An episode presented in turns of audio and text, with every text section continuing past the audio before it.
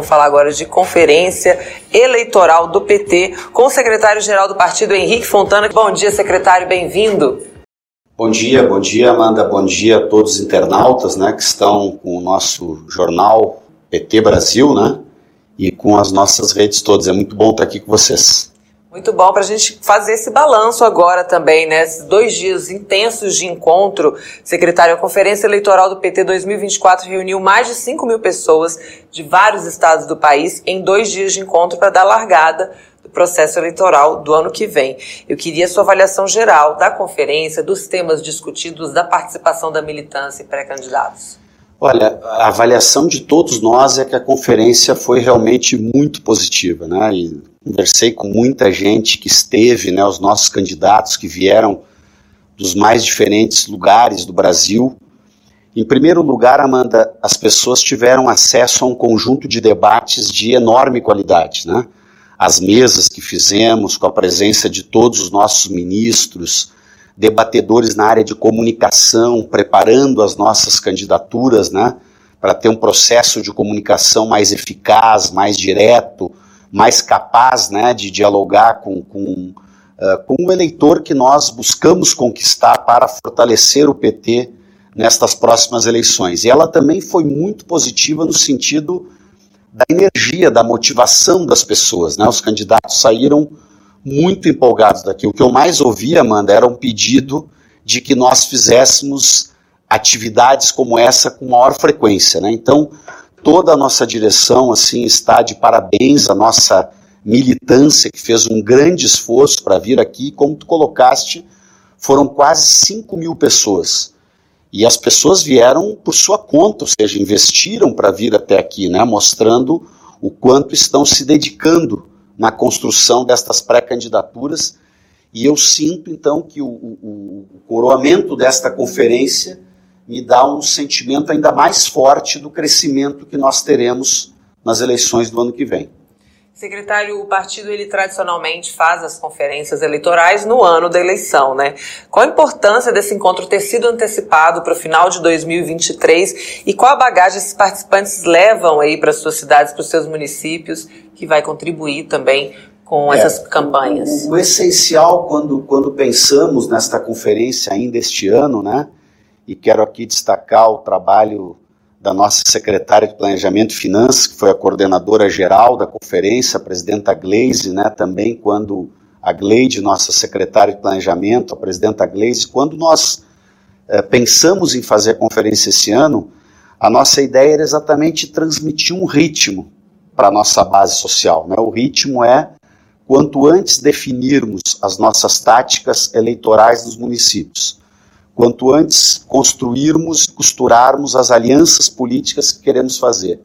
E quanto antes, portanto, começarmos a organizar o programa, a campanha, eh, a organização da forma como vamos abordar, eu tenho dado como exemplo né, a pré-candidatura do deputado federal Valdenor, que é nosso pré-candidato a prefeito em Vitória da Conquista, ele já está lá, Amanda, com 15 grupos montados, né? Nas mais diversas áreas de políticas públicas, a educação, a saúde, a infraestrutura, a cultura.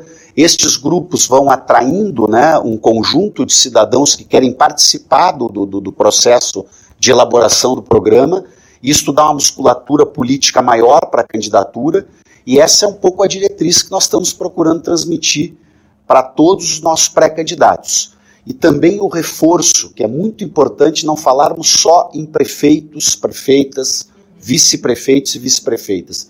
O reforço e a importância que o partido está dando para as eleições de vereadores e vereadoras no Brasil inteiro.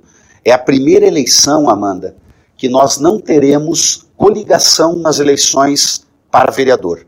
Então, tudo aquilo que o PT mais quer, e nós, como direção, estamos incentivando, ajudando nesse sentido, é que em cada uma das cidades do Brasil nós tenhamos uma chapa completa de vereadores e vereadoras. Então, numa cidade lá onde se disputam nove vagas de vereadores, nós temos direito de ter dez candidatos a vereador naquela cidade.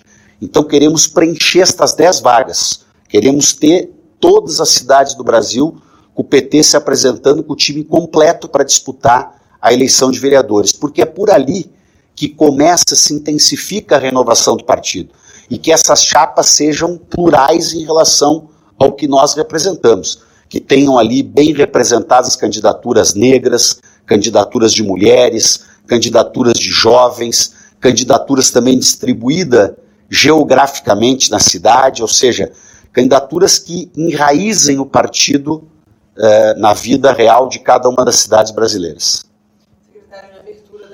conferência, né, a participação do presidente Lula foi, foi incrível, ficou todo mundo muito animado, muito motivado, e ele destacou a importância da continuidade do diálogo, né, do debate político, de explicar as ideias, de expor por que, que o PT é diferente. Como é que o partido tem encorajado né, é, os, o, o, embate político entre, as, entre a militância e também as pré-candidaturas? Bom, primeiro, né, Amanda, eu quero aproveitar a tua pergunta e incentivar, sugerir a todos vocês que estão nos acompanhando agora aqui né, no, no Jornal da Manhã da nossa TVPT, que dediquem 30 minutos, não, você tem que ser franco, são 40 minutos, acho, o discurso do presidente, mas dediquem 40 minutos uh, do dia de vocês, hoje, amanhã ou depois de amanhã, né, para uh, assistir esta fala do presidente durante a abertura da conferência eleitoral nacional do partido. Ele foi, como de costume, mas muito especialmente, estava muito inspirado naquele dia, ele foi muito preciso do meu ponto de vista. Né? Foi uma, uma aula realmente de preparação, de recados corretos, de como a gente renova o partido, de como a gente tem que enfrentar uma eleição. E uma das questões que, que ele abordou né, é exatamente esta que a mim eh, sensibiliza profundamente, eu tenho esta posição também. Nós hoje já temos um governo que, ao encerrar um ano de trabalho, apresenta resultados muito positivos para o país. Não é a nossa entrevista de hoje, mas só vou ilustrar, por exemplo, se eu pegasse a economia, né? A economia brasileira, contra todas as previsões dos, dos ultraliberais, né, que deixaram o país destroçado e dizer, olha, o Brasil vai crescer 1% nesse ano de 2023. Nós vamos crescer 3%, vamos gerar quase 2 milhões de empregos, temos inflação controlada, ou seja, a economia está nos trilhos. Né? E todas as políticas públicas, acabamos de assistir a nossa senadora Tereza Leitão falando sobre educação, né? todas as políticas nós temos muitas entregas. Temos ainda coisas a fazer e queremos fazer muito mais no próximo ano. E vão aparecer muito mais resultados. Mas o centro da questão política do Brasil hoje é o debate real né, a narrativa política, é a disputa política. Então, os nossos simpatizantes, os nossos pré-candidatos, ainda mais, mas todos vocês simpatizantes do nosso governo, do nosso partido, do PT, nós temos que atuar na vida real, fazendo o debate sobre a política, explicando para as pessoas, e não há terreno onde nós não devamos estar. O presidente também trouxe isso muito bem. Nós temos que conversar muito com os evangélicos, por exemplo. Porque se hoje, temporariamente, Amanda, tem uma maioria de evangélicos que se inclinam a posições e votaram, por exemplo, majoritariamente uh, no, no, no nosso adversário na última eleição do Bolsonaro, nós entendemos que há um terreno enorme para que as ideias que nós representamos têm muito mais a ver com o mundo evangélico do que as ideias da extrema-direita a defesa de um, de um país mais justo, com distribuição de renda, com as famílias protegidas, com um programa como Bolsa Família, que efetivamente protege as famílias. Ou seja, esta, esta variável tão importante na vida de um evangélico, que é a proteção da sua família, ela está muito melhor atendida pelo programa que o PT defende do que pelo programa da, da extrema-direita. Agora, por que, que uma parcela dessa população está ali ligada a candidaturas bolsonaristas, por exemplo? Né?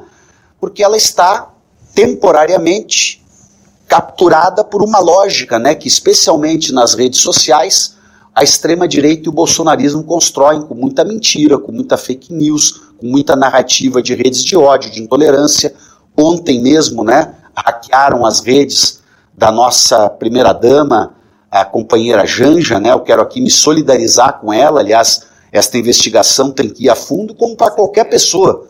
Quando alguém tenta destruir a imagem de alguém com um conjunto de mentiras, de fake news, isso é um crime gravíssimo.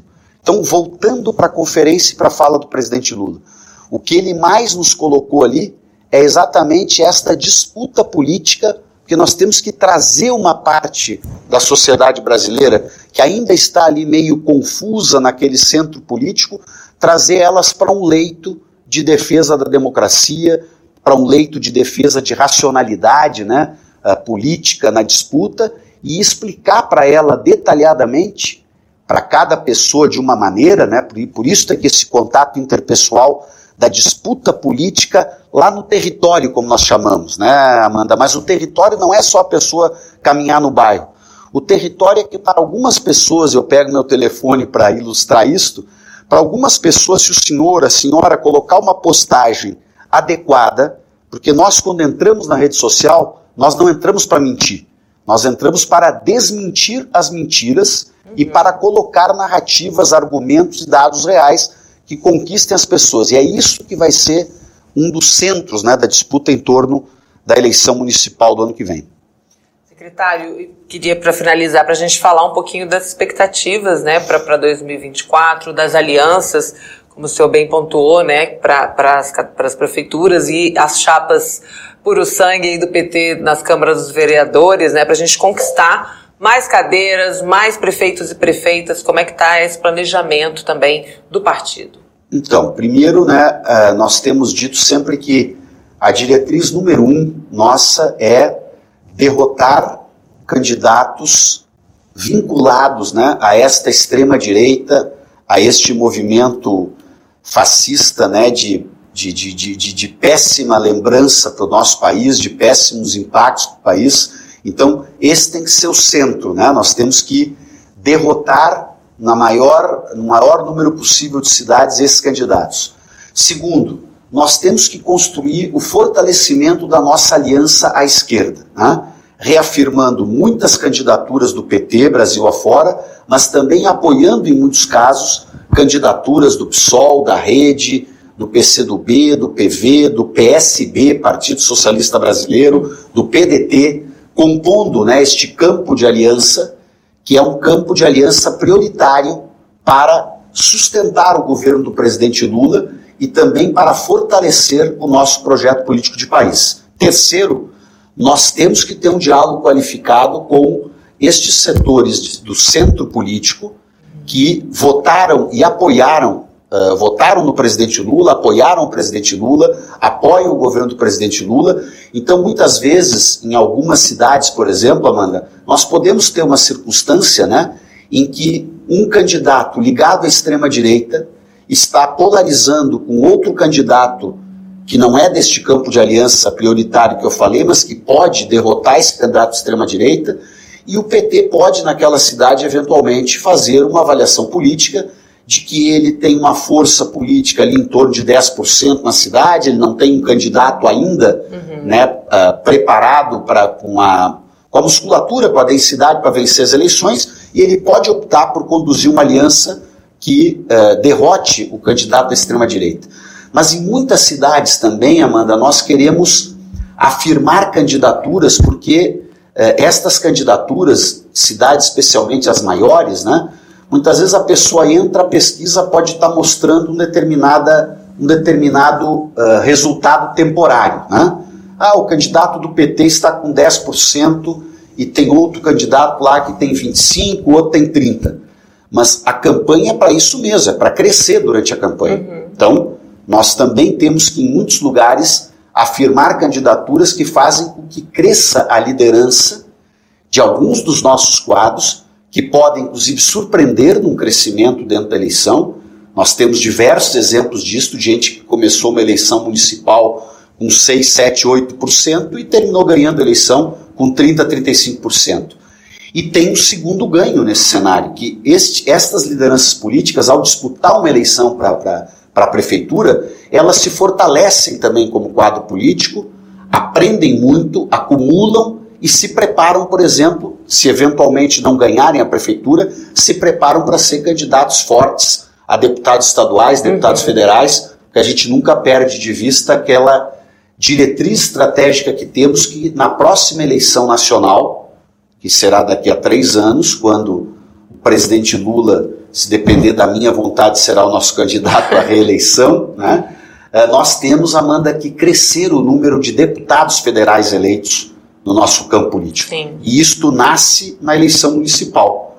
O fato né, de que candidatos se apresentam para a sociedade, passam a ser conhecidos, alguns ganham prefeituras, outros eventualmente não ganham, mas têm um desempenho eleitoral sólido, consistente, esses se preparam para concorrer a deputados, e isso é que vai dar um resultado lá em 2026 de um crescimento da bancada de esquerda e do PT no Congresso Nacional. Verdade, secretário, toda tem toda essa equação aí também, né? A Josi Negreiro está aqui, salve meu sempre querido deputado Henrique Fontana. Ela disse aqui, depois do abraço presencial no dia 2 de dezembro em Porto Alegre, manda um abraço virtual ao secretário. A Onira Nascimento diz aqui que a conferência foi maravilhosa, precisamos ter esse mesmo modelo de encontro nos estados para que os nossos pré-candidatos participem. Aqui a sugestão dela também. Estela Deixa, Farias. deixa eu dar uma resposta para ela. Essa ideia é, foi a. Como é que deu, fez a sugestão? Onira Nascimento. É mandar um abraço para a Josi Onira. A tua ideia é excelente, inclusive já uh, lá no Rio Grande do Sul está sendo pensado isso. O, o Cícero Balestro, que é o nosso coordenador do GTE no Rio Grande do Sul, já colocou essa sugestão na mesa e nós vamos incentivar sim conferências eleitorais estaduais, que isso facilita a presença, né, Amanda, de pessoas que não conseguiram se deslocar até Brasília Isso. e que podem aproveitar um momento semelhante a esse nos estados. Maravilha. Aqui a deputada Estela Farias também desejando aqui um, um, um, ótimo dia, mandando um abração, meu querido amigo secretário nacional do PT. Deixa eu contar um segredo para os nossos internautas aqui, Amanda. Claro. A Estela é minha irmã. Né?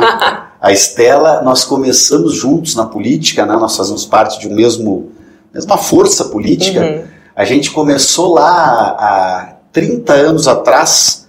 Ela foi candidata a vereadora em Alvorada, que é uma cidade ao lado de Porto Alegre, uhum. e eu fui candidato a vereador em Porto Alegre. E de lá para cá a gente sempre fez política juntos. E eu concorrendo a deputado federal nesses seis mandatos que tive, sempre com o apoio da Estela, a Estela, nossa deputada estadual, fazendo a dobradinha, como a gente fala, né? E a Estela estava aqui na conferência, Amanda, e ela, se tudo correr bem, eu acho que vai correr, vai ser a próxima prefeita da cidade de Alvorada. Ela está neste momento construindo a candidatura e Maravilha. eu ajudo muito, de muito perto. Então, um abraço muito carinhoso para minha querida amiga Estela se os demais internautas me dão essa liberdade de fazer um, um abraço especial para uma pessoa aqui. Tem, o pessoal começou a, a, cumprimentar ela também aqui no chat, depois que ela se manifestou. Joana Dark aqui também te, te parabeniza né, pelo seu trabalho, que Deus te abençoe, secretário.